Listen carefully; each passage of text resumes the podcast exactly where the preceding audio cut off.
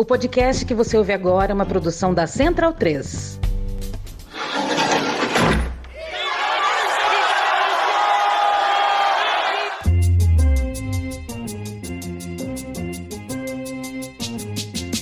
Começa agora Guilhotina, o podcast do Le Monde Diplomatique Brasil. Eu sou Luiz Brasilino e estou aqui com Bianca Pio. Salve, pessoal! Bom, no episódio de hoje a gente recebe o cientista político Jorge Chaloub. Oi, Jorge, tudo bem? Tudo bem, Luiz? Tudo bem, Bianca? É um prazer estar aqui com vocês conversando. Prazer é todo nosso, Jorge. Bem-vindo ao episódio 184 do Guilhotina.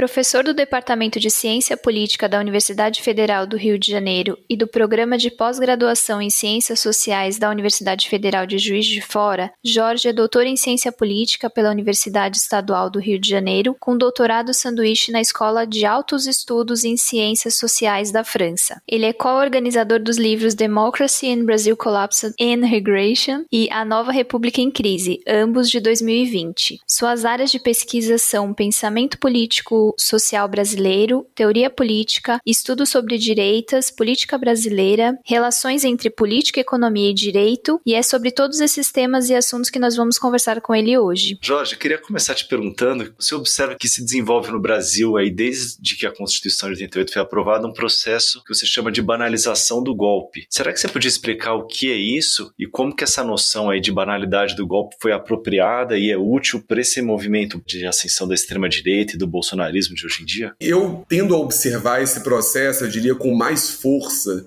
após, eu diria, os governos petistas, em boa medida. Né? Eu acho que é, no pós-88, desde o início é, que a Constituição foi promulgada, você teve uma série de críticas em relação à Constituição e algumas delas críticas bem radicais, né? Isso quer dizer, algumas das figuras que hoje em dia aparecem por vezes apoiando até o governo Bolsonaro ou por vezes normalizando interpretações de que o exército seria um poder moderador, vou falar no nome aqui, Ives Gandra Martins, por exemplo, né? desde um primeiro momento da Constituição, eles apontaram que a Constituição tornaria o país ingovernável, que a Constituição seria infactível para a realidade brasileira.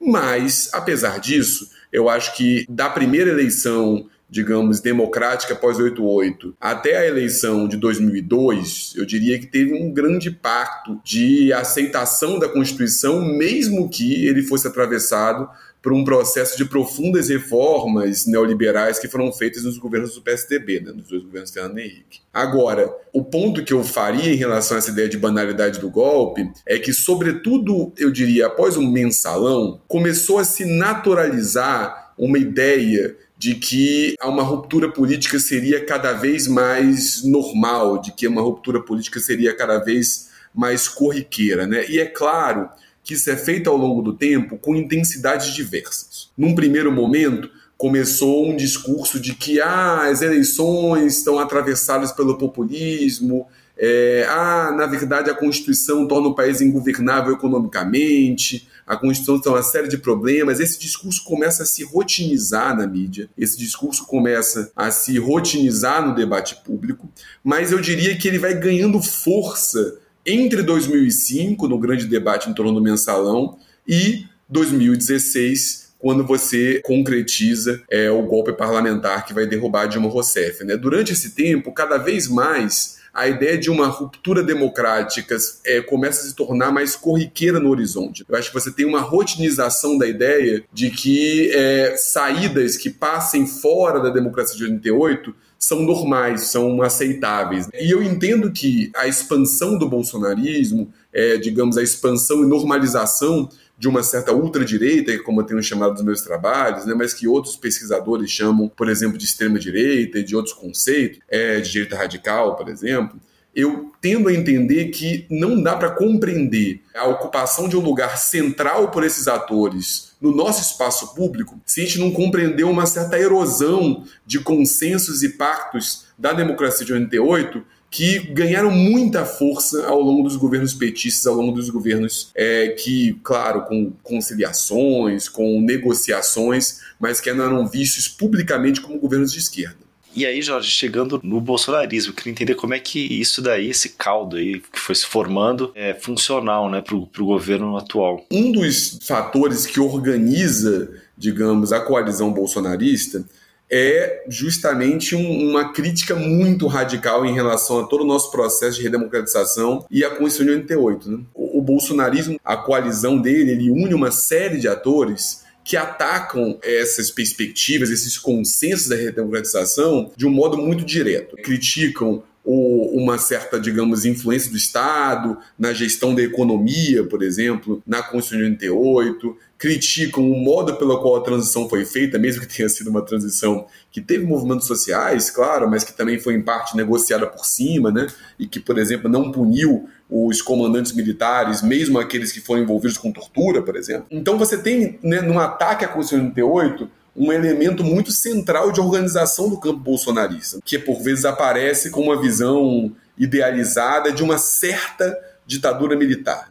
Então, a erosão desses pactos do pós-88, a erosão desses consensos democráticos, ela é fundamental um pouco para abrir a porta de um ator tão radical quanto o Jair Bolsonaro, né? Porque isso tem que ficar, eu acho importante a gente marcar aqui, né? Eu não consigo pensar em outro líder do executivo brasileiro ao longo da nossa história, e eu posso estar remetendo mesmo ao Império, que fosse de tão radical na sua crítica em relação às camadas populares, em relação a qualquer ideia democrática, em relação a qualquer ideia de direitos individuais, direitos civis, direitos humanos, como Jair Bolsonaro. Mesmo os ditadores militares, né, os civis militares, os militares que tiveram, à frente do poder executivo durante a ditadura, Médici, Costa Silva, Figueiredo, Geisel, nenhum deles nunca falou publicamente relativizando a tortura ou falou publicamente defendendo ou sugerindo a tortura. Se, quando eles eram confrontados com denúncias de tortura na ditadura militar, por exemplo, a saída era sempre uma saída de que isso acontecia, isso era uma exceção, que acontecia a despeito do seu controle. Nunca eles falaram publicamente, não, temos que torturar mesmo nossos adversários. Né? O Bolsonaro fala isso com uma naturalidade que é alarmante. Né?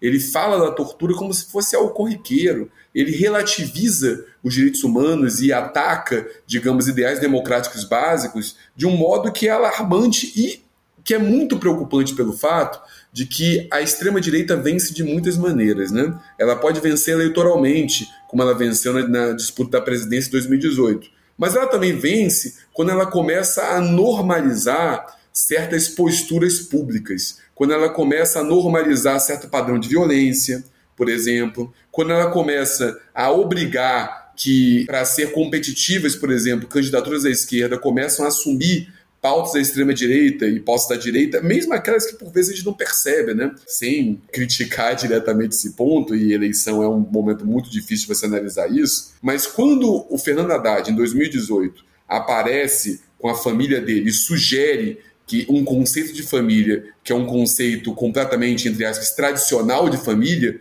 isso não deixa de ser uma vitória, digamos, de ideais de uma direita e de uma extrema direita, né? A demanda de que, ah, não, candidatos tem que ser se vender, né? Como figuras completamente tradicionais do ponto de vista da sua organização familiar, da sua vida privada. Né? Então, esse padrão de naturalização pública da violência, de naturalização pública de discursos contra minorias, isso é uma vitória política. Pode ser uma, não, não ser necessariamente uma vitória só eleitoral, uma vitória política é, da ultradireita e uma vitória contrária a uma série de preceitos que estão presentes na Constituição de 88, que foram consensos da nossa redemocratização e que não estavam relativizados, por exemplo, durante os governos Fernando Henrique Cardoso, não é isso? É, Jorge, queria te perguntar agora um pouco sobre essa ascensão da extrema-direita. Nos últimos anos, a direita tradicional, que a gente diria hoje em dia moderada, foi perdendo espaço para a extrema-direita, especialmente no plano eleitoral, mas não só. Que é um, um processo que também é bom ressaltar que está acontecendo em outros países também, não é só aqui no Brasil. Como é que você analisa esse processo e quais que são os seus principais fatores geradores? Hein? Como você colocou muito bem, Luiz, esse é um processo que não se restringe ao Brasil. É, o Brasil está inserido no movimento global. Isso é fundamental da gente marcar aqui para o ouvinte. Mas também é fundamental perceber que o fato de ser um movimento global não exclui particularidades em relação a movimentos nacionais. O Brasil, então, tem particularidades no tipo de ascensão da extrema-direita que aqui colocou e no modo como essa extrema-direita se relaciona por exemplo, com a nossa nova república, se relaciona, por exemplo, com a nossa história é, e por aí vai. Eu, eu, diria que nesse protagonismo que 2018 marcou, uma certa ocupação do centro do palco político pela extrema-direita, pela ultradireita e não pela direita, digamos, tradicional do pós-88, tem dois movimentos colocados. Né? Um movimento eu já sugeri aqui um pouco anteriormente, que é como a crítica a essa ordem política de 88 abre espaço para que é, atores que sejam radicalmente contrários às suas bases ocupem esse centro político. Então, digamos, tem uma dimensão que eu chamaria de oportunista da ultradireita, da extrema-direita, em relação à crise democrática brasileira. Esse é um primeiro ponto. Agora, tem um segundo fator que a gente não pode perder de vista, é que a coalizão bolsonarista ela abrigava atores que eram anteriormente vinculados a essa direita tradicional e eram muito semelhantes à direita que ocupou o centro do espaço público da redemocratização até 2018. Então, tem um fator que é uma substituição de lideranças políticas, né? Mas também tem um outro fator que é muito interessante a gente pensar, que é como parte da direita tradicional deslizou e caminhou rumo à extrema-direita, rumo à ultradireita. Então, esse é um segundo fator interessante de a gente pensar. E o que, que ajuda a explicar isso? Né? Eu acho que tem algo que eu quero até aqui fazer a menção, que um colega meu de trabalho, parceiro em alguns textos, sempre chama atenção, que é o professor Pedro Lima da UFRJ, que é o fato de que não é trivial é, e não é algo que a gente encontra muito comum em outros países, um partido de esquerda ou que pelo menos se reivindica publicamente como esquerda, que é o PT, ganhar quatro eleições presidenciais num colégio eleitoral como o brasileiro. Né? Você vê isso acontecendo raramente em outros cenários. Essas vitórias eleitorais sucessivas do PT e uma certa incapacidade da direita tradicional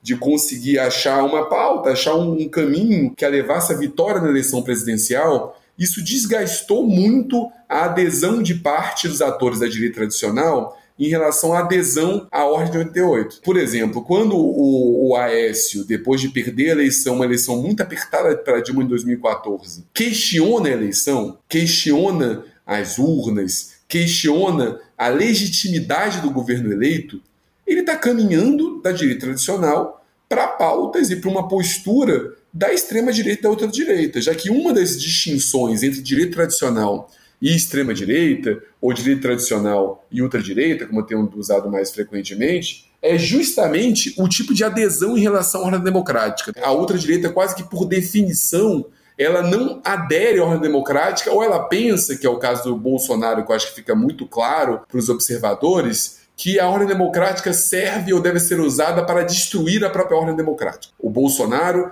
muitas vezes, ele vê na disputa eleitoral e na, no governo né, um instrumento de destruição da própria democracia. Isso é uma postura de extrema-direita, isso é uma postura de ultradireita. Né? Quando o PSDB, que era um partido que ajudou a construir e consolidar, inicialmente numa perspectiva de centro e até sendo uma centro-esquerda do PMDB, mas que depois, na disputa com o PT, caminha progressivamente para o campo mais à direita, quando o PSDB, por meio do Aécio, flerta com o questionamento da legitimidade democrática, é uma direita que está caminhando rumo a outra direita. Quando Michel Temer, por exemplo, que era uma figura central do PMDB, começa a colocar uma série de militares, alguns como Etchegoyen, não é isso? Identificados com a ditadura militar, no centro do poder executivo e retira algumas limitações, como a presença de um civil do Ministério da Defesa, mas algumas limitações que os militares atuem como poder moderador, como fiadores da ordem nacional, é a direita tradicional que está flertando e está começando a assumir perspectivas da outra direita, né, e da extrema direita. Então, acho que compreender essa ascensão passa por compreender o surgimento de atores que estavam, digamos, escanteados, que eram subalternos e com menos presença no debate público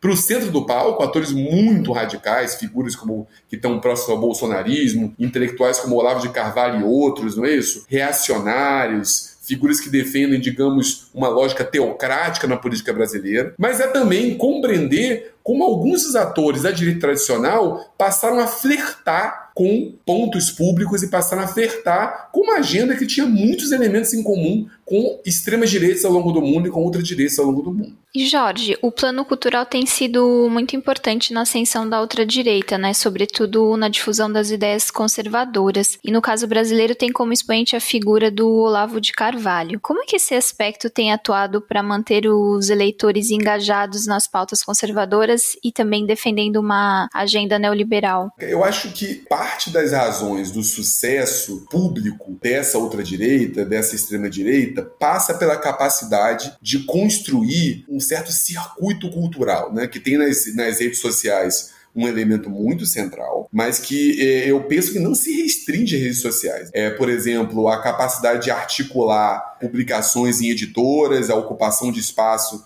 que, sobretudo quando o Carlos Andreas era editor da Record, foi feito na editora Record, foi central para isso. A construção de editoras como é, a VID, a Realizações, é central para isso. A ocupação de espaço em grandes jornais brasileiros por figuras muito radicalizadas à direita é, é central para isso.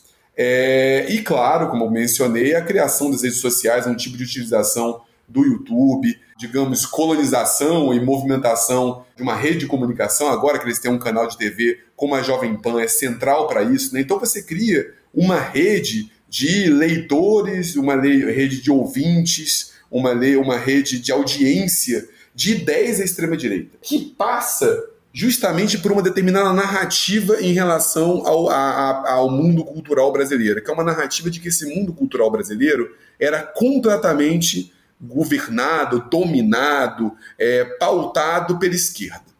Essa narrativa, para começar, é uma narrativa dos atores, e eu acho que a gente tem que tomar muito cuidado, e por vezes mesmo especialistas que não são identificados a eles assumem essa narrativa como central é, e, e, estendem isso às universidades. Né? Ah, só se lê autores de esquerda na universidade. Isso é, no mínimo, uma interpretação muito discutível. Né? Isso quer dizer, o Heidegger, que aderiu por exemplo, é, ao nazismo em parte da sua vida e tem um, uma proximidade muito grande do conservadorismo, é um ator é, de, é, de, de, de, esquerda, e o Heidegger é um dos autores mais lidos na filosofia colocados. É, nas ciências sociais, autores como Carl Schmitt. Eu acho que tem uma, uma defesa estranha em relação a isso. E quando você olha para o mundo da cultura, para a presença na mídia brasileira, por exemplo, sempre tivemos de, e não é um ponto. Ah, depois da ditadura militar, a esquerda tomou o centro da imprensa e do debate cultural. De maneira nenhuma. Figuras como Zé Guilherme Merchior, como Roberto Campos, como Paulo Francis, sempre tiveram um espaço gigantesco na mídia brasileira, no debate cultural brasileiro. Sempre tivemos figuras que, de, que defendiam e faziam circular ideias à direita do espectro político. Por vezes, eles não reivindicavam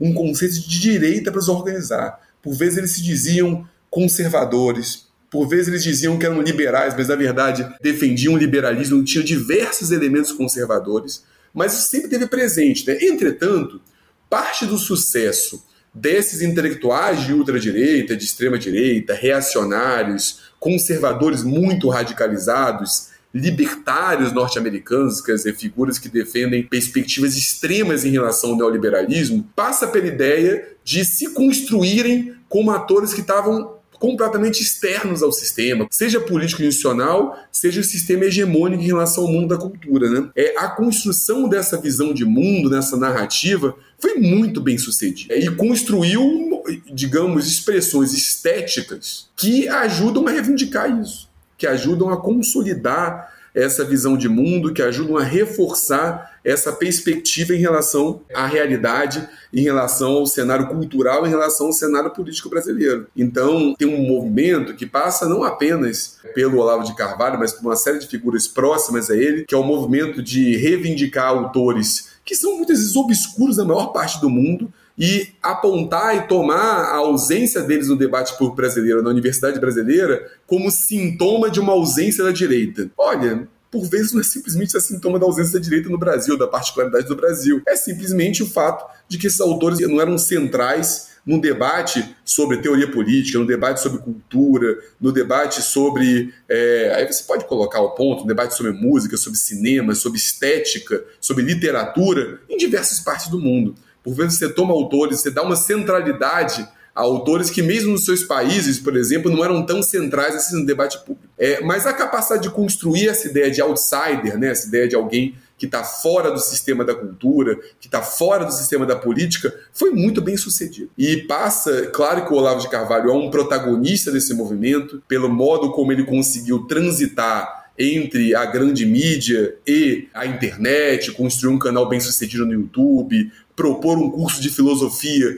que tinha muitos atores, né? construir uma persona, né? um personagem que caminhava entre o erudito e aquele que mobilizava a linguagem mais coloquial do dia a dia, né? entre a menção ao Eric Wegener, ou a Léo Strauss, ou a René Guénon, autores que mobilizam uma linguagem erudita, e o palavrão, isso quer dizer, o Olavo de Carvalho foi muito bem sucedido em transitar entre esse mundo, mas não se restringe ao Olavo de Carvalho, né? Tem outros atores produzindo cursos, é, propondo isso, tem redes que circulam como Brasil Paralelo, tem canais que vão propor e se colocar como contraponto a toda é, a mídia esquerdista, como programas que a, colocam na Jovem Pan. E então se criou um sistema, de fato, um ecossistema desses discursos da direita que é diverso. Que mobiliza linguagens políticas diversas, que tem, por vezes, referências teóricas diversas. A gente está lidando num mundo que é heterogêneo, que não é um mundo central mas que, digamos, se organiza por alguns elementos que trazem ele coesão.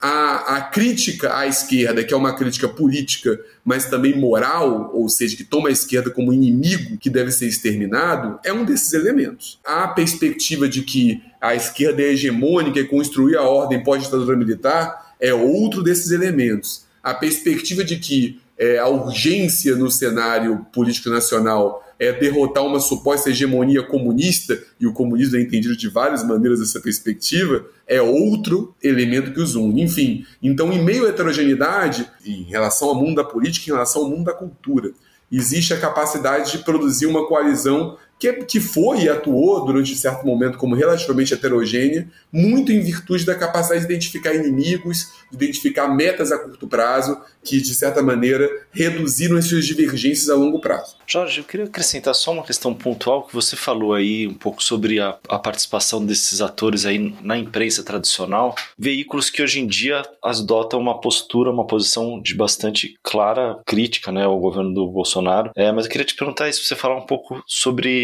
a importância que esses veículos tiveram um pouco para normalizar essas posições que agora assustam, talvez. Isso até é algo que uma das minhas agendas de pesquisa, né, quando eu estou colocando isso, é tentar compreender é, o grau de porosidade que a nossa grande mídia teve em relação a perspectivas extremamente radicalizadas à direita e que, entretanto, como, é, as retratou como completamente normalizadas. Eu acho que o exemplo de um, da presença de um certo libertarianismo, por exemplo, em jornais como a Folha de São Paulo, é um caso interessante para pensar isso. Né? Isso quer dizer, aí cabe talvez é, pensando no nosso ouvinte, falar o que eu estou entendendo por libertarianismo. Né? Isso quer dizer, você tem todo um campo, digamos, de uma interpretação radical do liberalismo econômico nos Estados Unidos, em que uma série de atores começa, digamos, a defender uma organização da sociedade na qual basicamente o Estado é visto como mal. Quer dizer, por vezes o Estado não tem que atuar nem em relação à dimensão da segurança pública. Esses atores, que têm versões bem radicais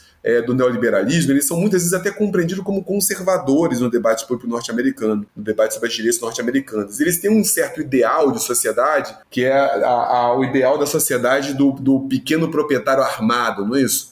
que resolve tudo em relação à própria família. É, isso traz, flerta não é isso, com o ideal até de um, de um indivíduo isolado, um ideal um algo masculinista, mas que por vezes mobiliza uma linguagem, flerta com uma linguagem em relação ao campo da economia, né? a ideia de que o imposto é sempre o roubo, é, de que o Estado não pode decidir nada em relação ao indivíduo, enfim. Essa perspectiva tem uma, uma presença nos Estados Unidos, mas ela nunca teve, isso é curioso, uma presença no Estado norte-americano, como ela teve, por exemplo, no governo Bolsonaro. Você tem figuras no governo Bolsonaro, como, por exemplo, Satsisha, que agora é central no Ministério da Economia, e como o próprio Paulo Guedes, que vem basicamente no Estado uma dimensão ilegítima em relação ao indivíduo.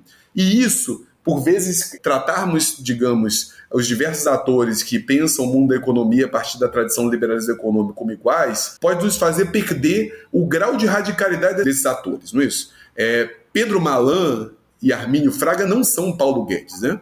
Pelo Malan e Arminio Fraga, você pode compreendê-los como, compreendê como neoliberais, no sentido que eles defendem uma organização do mundo a partir do direito privado, uma redução, do, do, digamos, do Estado na gestão direta do mundo social, ou gestão direta de uma série de elementos. E, claro, a gente pode criticar esses atores, mas figuras como Paulo Guedes e o Satsicha, ao fim e ao cabo, têm por horizonte quase que o fim do Estado. Aí, enfim, como que essas figuras chegaram é, digamos, ao governo e se tornaram tão centrais no debate público. É claro, para isso você tem que olhar o papel de alguns think tanks, né, como o Instituto Milênio, como o próprio Instituto Liberal. Mas para isso você também tem que olhar a presença que alguns desses atores tiveram de espaço na grande mídia. Né? Isso quer dizer, se quase se esquece que o Paulo Guedes foi colunista do jornal o Globo, um colunista semanal, não é isso? Escrevendo na página 7 do jornal o Globo, durante 10 anos quase, né? Enfim, pouco mais de 10 anos ou pouco menos de 10 anos, mas a data arredondada é isso. E, por exemplo, que a Folha de São Paulo abriu é, perspectiva para figuras como Hélio Beltrão, por exemplo,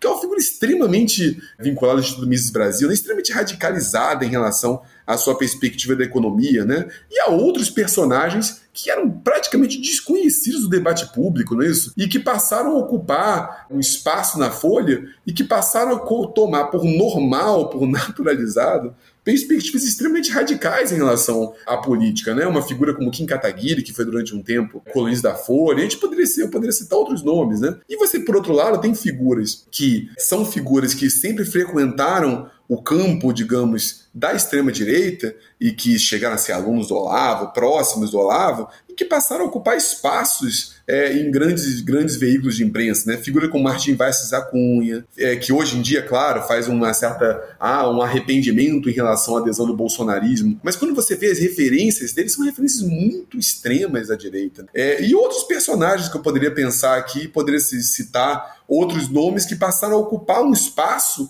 no, no, no, digamos, numa, numa mídia com grande circulação. Isso quer dizer, os próprios usos da Jovem Pan, que eu já mencionei, o próprio lugar que a Gazeta do Povo, não é isso, passou a ocupar no debate público. Então, eu acho que tem que se pensar e tem que se refletir sobre o espaço que, digamos, a extrema-direita ocupou na grande imprensa brasileira, por exemplo. Isso é um tema interessante. Isso é um tema que nós temos que debater. Revista Veja, né? Claro, não. É, é, é que assim, é muito curioso, né? Quando eu converso com os meus alunos, por exemplo, sobre estudos de graduação, eles não têm mais a percepção do que representava a Veja na organização da percepção de Brasil há 15 anos atrás, né? Como a Veja era central na organização, digamos, das notícias da semana, na construção de visões de mundo. E a Veja atuou durante muito tempo como um panfleto de extrema-direita. Isso é um ponto, isso tem que ser colocado. Com jornalistas com, digamos, uma trajetória tradicional. Augusto Nunes, que hoje está no, no, no Pico dos Is, não é isso? Era uma figura central nessa organização do mundo da Veja. E a gente poderia citar outras figuras que, digamos, coadunaram com esse movimento. Então, que naturalizaram perspectivas e padrões de ataque à esquerda que foram colocados. E tem um elemento que eu acho que é muito importante, que talvez até nessa relação entre direito tradicional é, e extrema-direita barra ultra-direita, talvez não, não deixei tão claro que seria importante mencionar agora. Né? Um dos elementos, é, até na primeira resposta, dessa ideia, digamos, que de naturalização uma ideia de ruptura, é que em certo momento, mesmo uma mídia tradicional de grande circulação, a esquerda moderada passou a ser tratada como ilegítima. É quase como se fosse ilegítimo ser de esquerda. Passou a se naturalizar, e não é a esquerda, digamos, uma esquerda defendendo a tomada do Palácio de Planalto como um palácio do inverno contemporâneo, a revolução amanhã. Não! Uma esquerda que governou inicialmente durante 13 anos, que governou inúmeras prefeituras, inúmeros estados, passou a ser visto como ilegítima.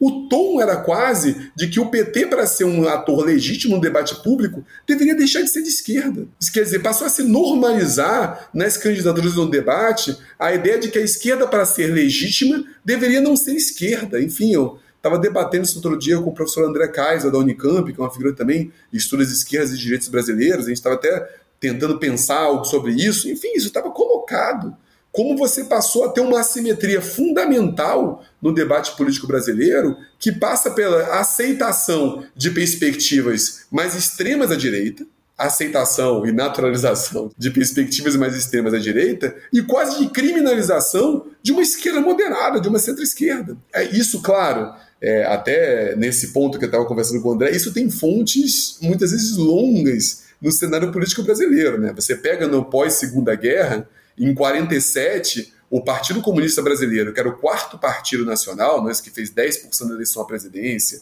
que elegeu inúmeros deputados, elegeu um senador, é visto como ilegal em 47 pelo Tribunal Superior Eleitoral, não é isso? Ao passo que o partido que seria o, o digamos, o herdeiro dos ideais integralistas, é, o PRP, atua normalmente durante toda a República de 46, inclusive com o Plínio Salgado, que tentou um golpe de Estado em 38, visto como ator normal. Então essa assimetria ela é longa, né? Mas, claro, depois a experiência dos governos petistas, em certo momento se teve a ideia que, ah, não, em certo momento é, esses governos podiam ser, ser, o PT poder ser visto como um ator normal, né? Mas a, a, o ponto é que o PT nunca foi visto como um ator normal. Tem uma tese de doutorado interessante, não quero fazer muitas referências aqui, né? Mas o Leonardo Martins Barbosa, que defendeu no IES, que eu fui até da banca, que ele faz esse ponto, né? Sobre o lugar do PT nesse sistema político brasileiro. E que apesar de toda a moderação que o PT teve, é, isso quer dizer, e claro, colocado, apesar do PT, moderação é um conceito muito difícil, né? Eu mesmo sou resistente em relação a ele por vezes,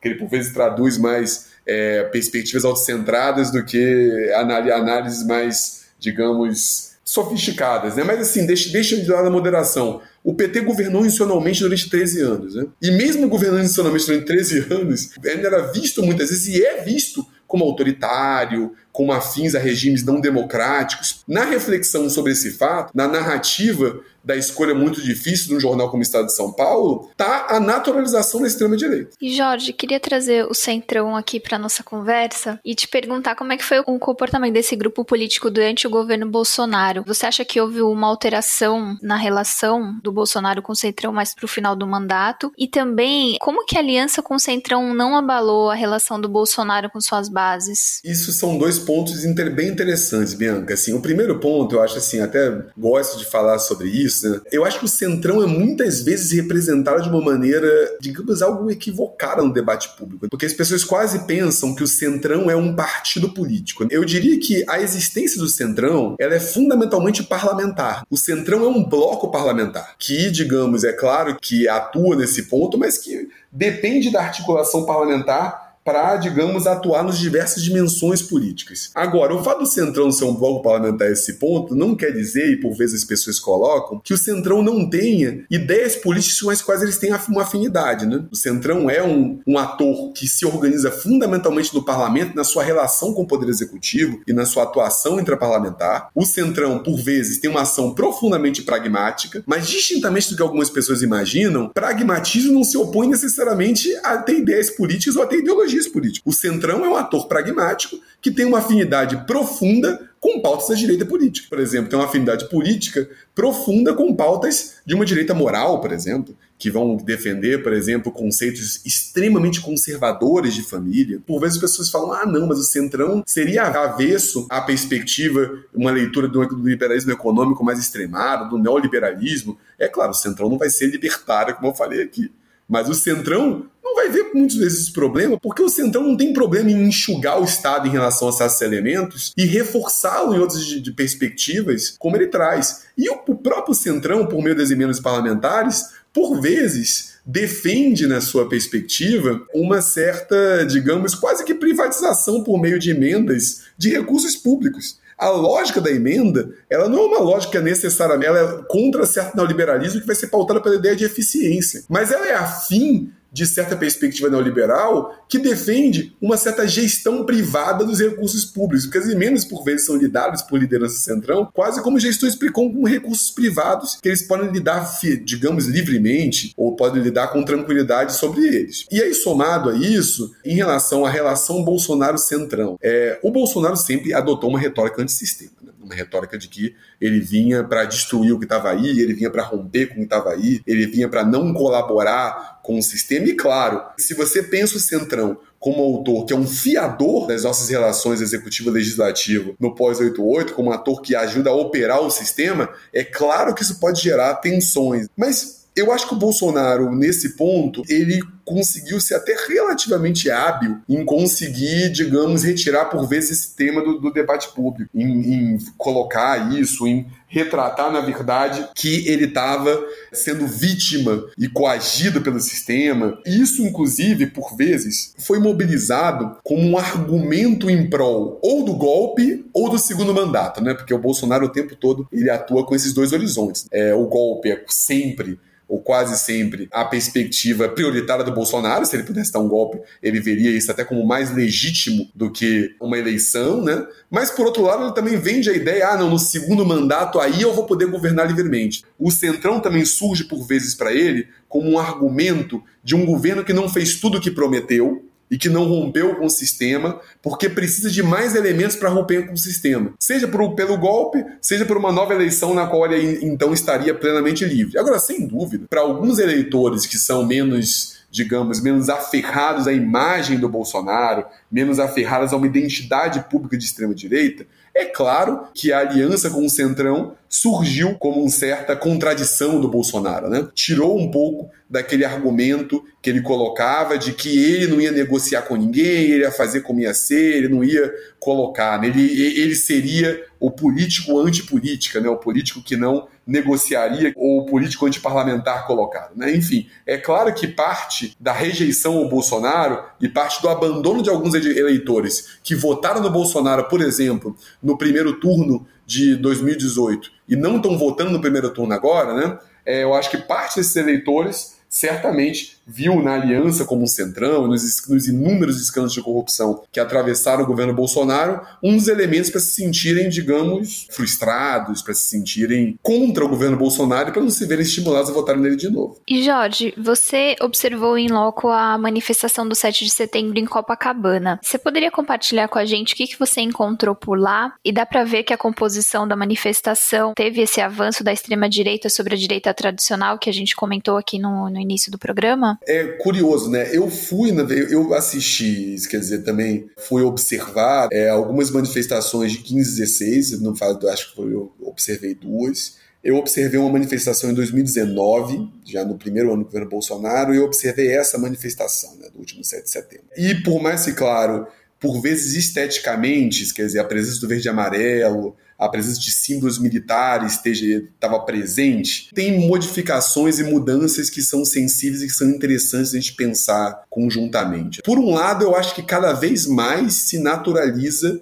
essa ideia de que um golpe militar, uma ruptura radical com o STF, com o Congresso, com todo o sistema político, é tomado como algo não apenas natural, mas quase que necessário. Né? Isso já estava presente em 2019, muito mais do que 2015 e 2016, mas me parece ainda mais presente. Sobretudo tomando o judiciário e o STF como inimigos, né? O que é uma modificação em relação a isso, né? Em 2015 e 2016, é, parte da manifestação tinha né, nas lideranças do Lava Jato, sobretudo no Sérgio Moro, o seu grande herói, a sua grande liderança política. É a representação do Sérgio Moro como herói justiceiro. Em 2019, você já tem uma redução disso. Agora o judiciário é quase um inimigo preferencial. Né? O judiciário disputa ah, esse posto de inimigo ao lado do Lula, por exemplo, e ao lado do PT, e ao lado do comunismo. Então, essa manifestação de 7 de setembro, por mais que não dê, não dê para dizer, ah, todos que estiveram lá são figuras, são militantes de extrema-direita. Não. Isso quer dizer, parte de quem estava lá, e acho que é, em parte o survey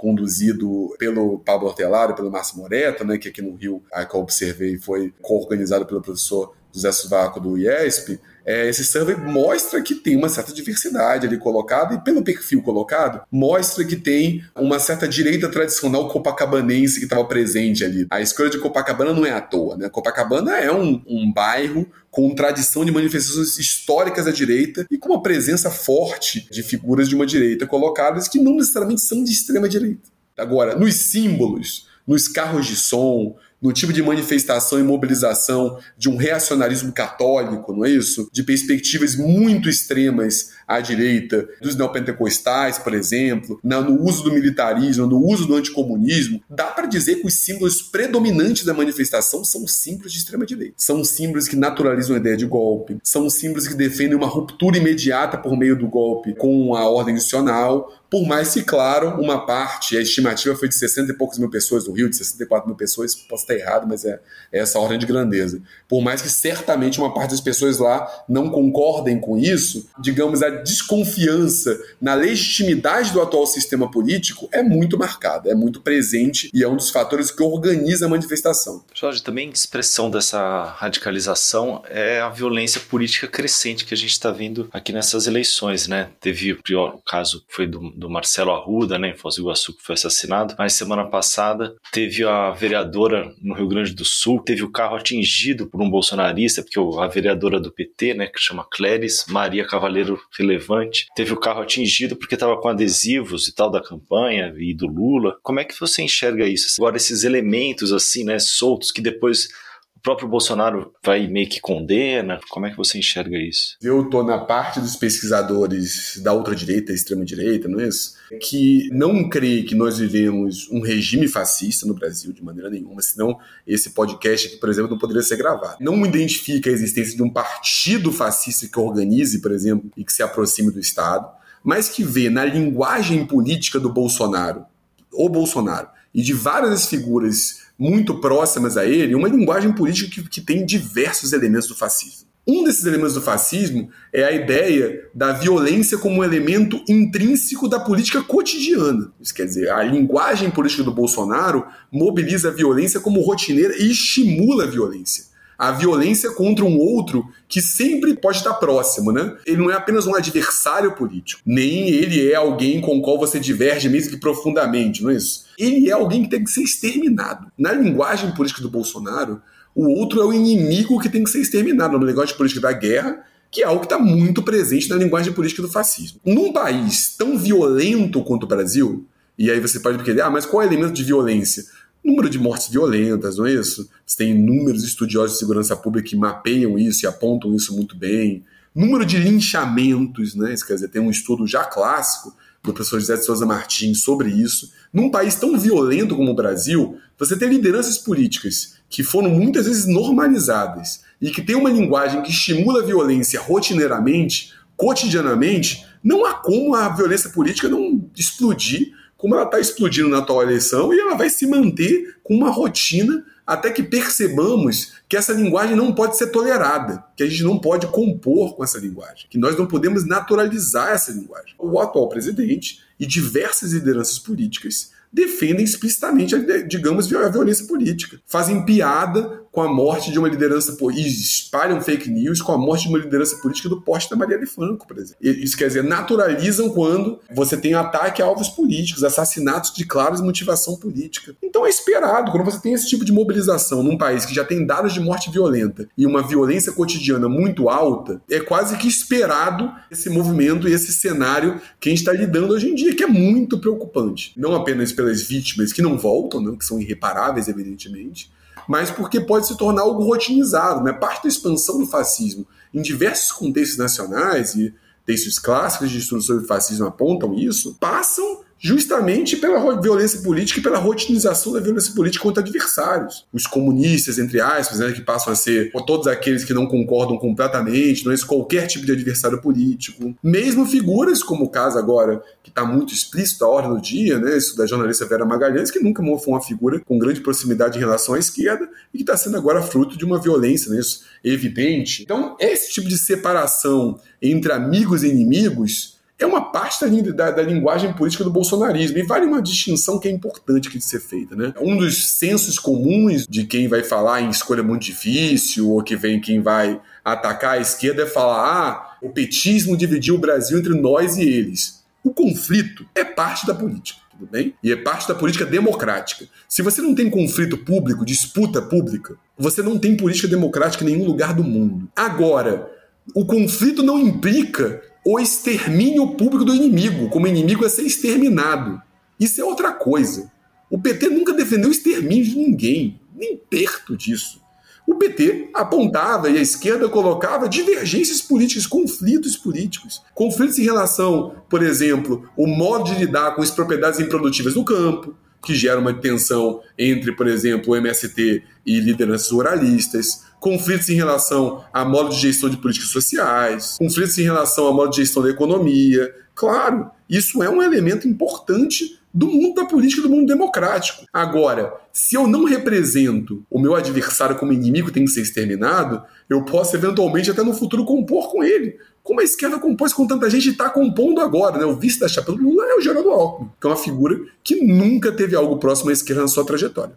Agora, o bolsonarismo ele retrata, e essa extrema-direita, ela retrata o outro como inimigo a ser exterminado. Isso é uma linguagem pública do fascismo. Isso é uma linguagem pública que vê a violência quase como uma parteira de um novo mundo, como um elemento necessário para produzir o novo. E quando você naturaliza, quando você torna isso regra, você tolera isso, olha aí a chance de você sair de qualquer de, uma ordem que possa ser chamada de democrática sobre qualquer aspecto é muito grande. Jorge, ainda falando sobre um outro aspecto importante aí dessas eleições, que é a campanha que o Bolsonaro tem feito contra as urnas eletrônicas. Como é que você enxerga essa campanha e qual o impacto que ela tem aí sobre os seus seguidores e também que ela pode vir a ter sobre o resultado em si da, da votação? Né? É, a campanha das urnas eletrônicas é em parte, o Bolsonaro se aproveitando de um repertório das ultradireitas, das extremas-direitas global, né? por exemplo, o próprio Trump, que é uma figura que inspira o Bolsonaro em alguns aspectos, questionou o sistema eleitoral norte-americano em vários momentos. E, em parte, é,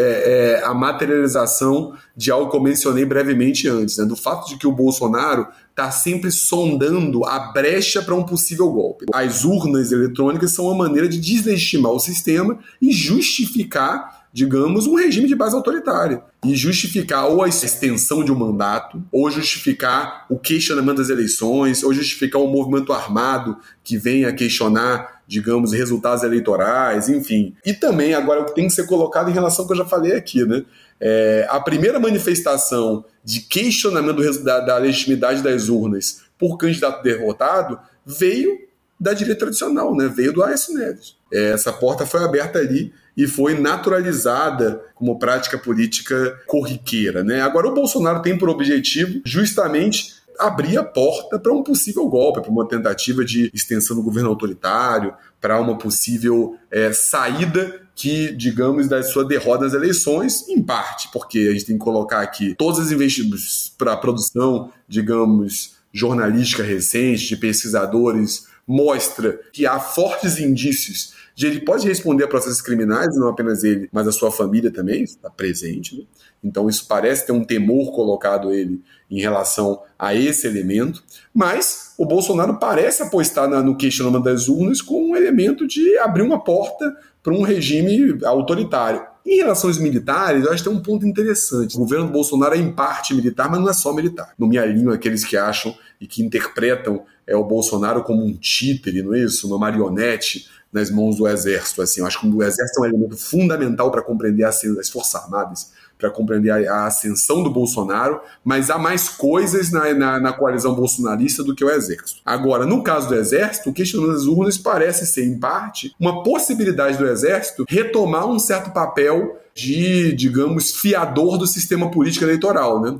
E isso é muito preocupante. Porque toda a nossa constituição de uma política de massas que fazia as eleições valerem passa em parte pela criação da justiça eleitoral em 32 e pela, pela digamos, pela ideia de que a justiça eleitoral, é, ao menos, digamos, tem que ser respeitada como ator político. As Forças Armadas fazem um movimento, ao conferir contagens de votos, né, de ser, na verdade, o garantidor do garantidor do sistema, né? E claro, e se colocar como grande fiador do sistema político. Isso é muito preocupante. É muito preocupante mesmo a manifestação do TSE, que por mais que tenha sido dura, você fala, ah, não, mas as Forças Armadas podem contar os votos como elementos. Não, não podem. O Exército é uma parte do Estado brasileiro. E como todo funcionário público, os militares têm que agir de acordo com o que a lei prevê que são suas funções. A lei não prevê que a função do Exército contar voto. Logo, as Forças Armadas não podem contar votos. Isso não pode ser feito. E quando você naturaliza isso, você abre uma porta muito perigosa para, digamos, uma parte de funcionários públicos que portam armas, por exemplo. Então esse elemento é colocado. Agora, o questionamento das urnas é mais uma ideia de questionamento da legitimidade do sistema e de questionamento e de abertura de possibilidade não é isso, de uma ruptura com o sistema. Jorge, a gente está chegando ao final, mas eu, a gente não pode deixar de te colocar numa roubada aí, que é te perguntar sobre projeções aí para o cenário pós-eleitoral, né? Tanto o caso é, de reeleição do Bolsonaro, o que, que se pode esperar aí, né? Com tantas portas que foram abertas aí, tantas portas preocupantes que foram abertas, quanto o caso de uma vitória provavelmente que seria do Lula, né? O, que, que isso coloca também de perspectiva de continuidade do bolsonarismo, mesmo sem o Bolsonaro? A não ser que tenha um, a maior virada eleitoral do que seria da história da política de massas do Brasil, ou um colapso dos institutos de pesquisa, o que me parece duas possibilidades muito pouco presentes, essa eleição caminha para uma vitória do Lula. Seria muito surpreendente. Agora, claro, eu deixo aqui colocado, eu sempre falo em todo lugar que eu sou péssimo de previsões, tá? Eu errei, eu errei todas as previsões dos últimos anos. Quase todo mundo errou também. É, desde 2015, digamos assim, eu erro todas as previsões. Mas dado isso, me parece muito improvável que uma, um resultado que não seja uma vitória do Lula em primeiro e segundo turno. Isso é um primeiro ponto a ser colocado. Agora, quais são os temores a serem colocados nisso? Primeiro, um temor que eu tenho, é, isso quer dizer, eu diria que eu não acho crível, dado a organização geopolítica hoje em dia, dado o, a, o modo como as relações internacionais estão presentes, um regime político autoritário sobre o domínio do bolsonarismo. Não, não me parece que seja possível. Isso quer dizer, eu não temo tanto um, para usar uma, uma analogia histórica com todos os seus riscos aqui, eu não temo tanto um 64 bolsonarista, mas eu temo um 61 bolsonarista. Eu temo, isso quer dizer, 61 para é, falar para o ouvinte aqui, é quando o Jânio Quadros subitamente renuncia, com fortes indícios que ele renunciou, tentando um tipo de golpe é, de mão interno ao governo, então um, um alto golpe, né? E os ministros militares simplesmente não permitem que o João Goulart assuma a presidência né, e propõe um parlamentarismo ad hoc, né, um parlamentarismo que não deixou de ser uma ruptura democrática. Por que, que eu estou dizendo isso? Eu temo que uma tentativa de golpe do Bolsonaro, que pode ser tanto uma tentativa de golpe que passe por algo próximo ao Capitólio, ou uma tentativa de golpe que passe por uma centralidade das polícias, como é, no cenário boliviano, o André Kaiser, que eu já mencionei aqui, escreveu um texto interessante refletindo sobre esses possíveis caminhos do golpe, né?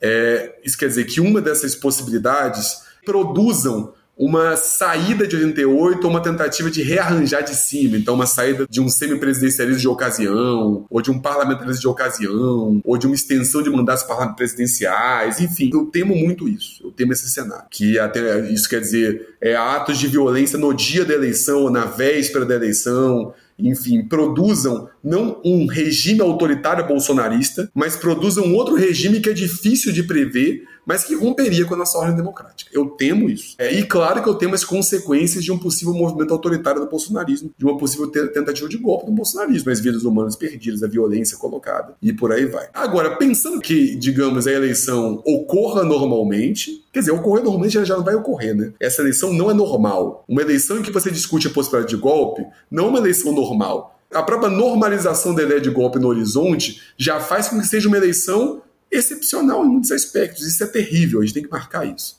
Mas, enfim, fechando esse parêntese, mesmo que o Lula ganhe e leve, o governo Lula vai ser um governo difícil. Um governo que vai ter que lidar com um, um espólio econômico do governo Bolsonaro, um governo que vai ter que negociar com forças políticas heterogêneas, e um governo que vai ter que lidar com, digamos, a ultradireita ou extrema-direita como ator político relevante no cenário brasileiro. Isso, para mim, eu não tenho dúvida. Que a gente vai ter uma ultradireita ou extrema-direita como um ator político com graus distintos de organização no cenário político brasileiro é um fato. E tomando a definição que eu dei anteriormente desse grupo, a gente vai ter que lidar com uma parte organizada da população brasileira que é contrária à democracia. Isso não é trivial. Isso traz uma série de preocupações e vai ser um desafio para a democracia brasileira nos próximos anos. Então, esse é o primeiro ponto. Eu não sei, porém, se essa extrema-direita vai se organizar como extrema-direita bolsonarista. Talvez a derrota política do Bolsonaro e talvez é, a própria de modo como o Bolsonaro vai lidar com a eleição simplesmente abram a brecha para uma certa fragmentação da extrema-direita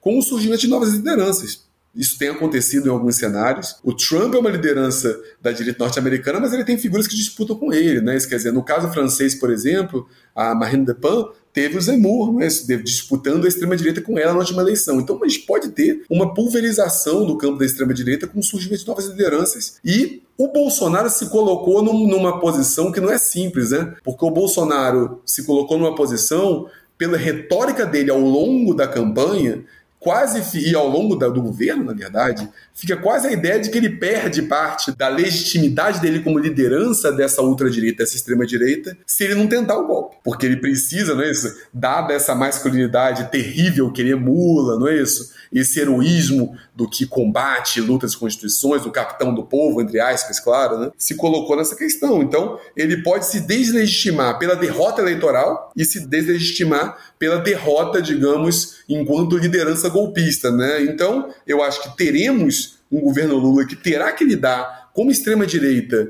ativa, como outra-direita ativa, que vai fazer discursos públicos contra a democracia. Agora, eu não sei se essa extrema-direita ou outra-direita será bolsonarista. Assim como eu acho que não é e que não será, não dá para falar que os intelectuais da extrema-direita e da outra-direita serão todos olavistas. Não, o campo é muito mais heterogêneo e diverso. Perfeito, Jorge. Hoje recebemos o cientista político Jorge Chaloub. Jorge, brigadíssimo aí pela participação. Foi um prazer, estou sempre à disposição para acompanhar o podcast, que é excelente sempre, né? É um prazer conversar com você, Luiz, e com você, Bianca, aqui. Tomara que, que o ouvinte goste do que conversamos aqui hoje. Maravilha. Foi muito bacana essa troca de ideias, Jorge. Bom, o Guilhotina é o podcast do Le Monde Diplomatique Brasil e para nos apoiar você pode fazer uma assinatura a partir de R$ 12,90 em nosso site, diplomatique.org.br barra assine. E lembrando que além do impresso, a gente também tem um acervo online que tem publicações diárias de vários artigos. A gente está com uma coluna bem bacana que se chama Qual é o Plano, que analisa os planos de governo dos principais candidatos em diferentes áreas. Então, acessa lá, diplomatique.org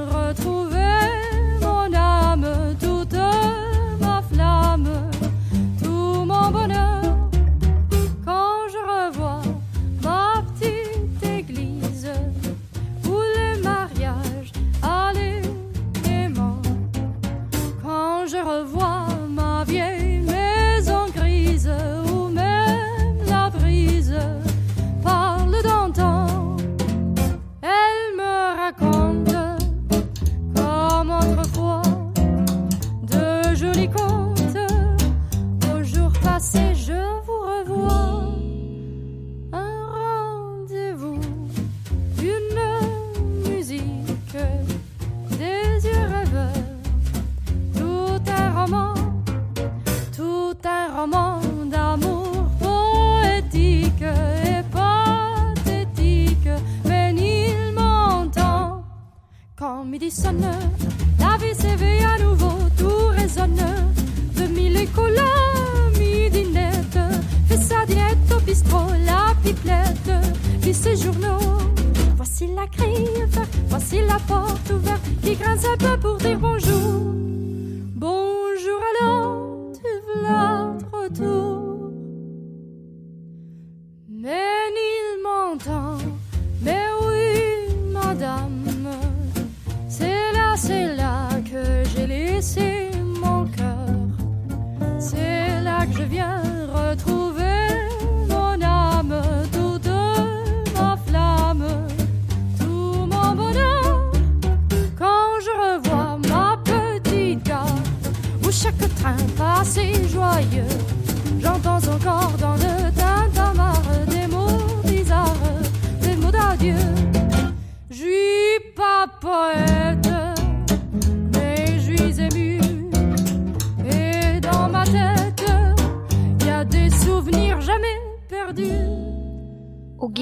É um podcast do Le Monde Diplomatique Brasil. O roteiro, a produção e a apresentação é de Bianca Pio e Luiz Brasilino. Edição de Domênica Mendes. Apoio técnico Central 3.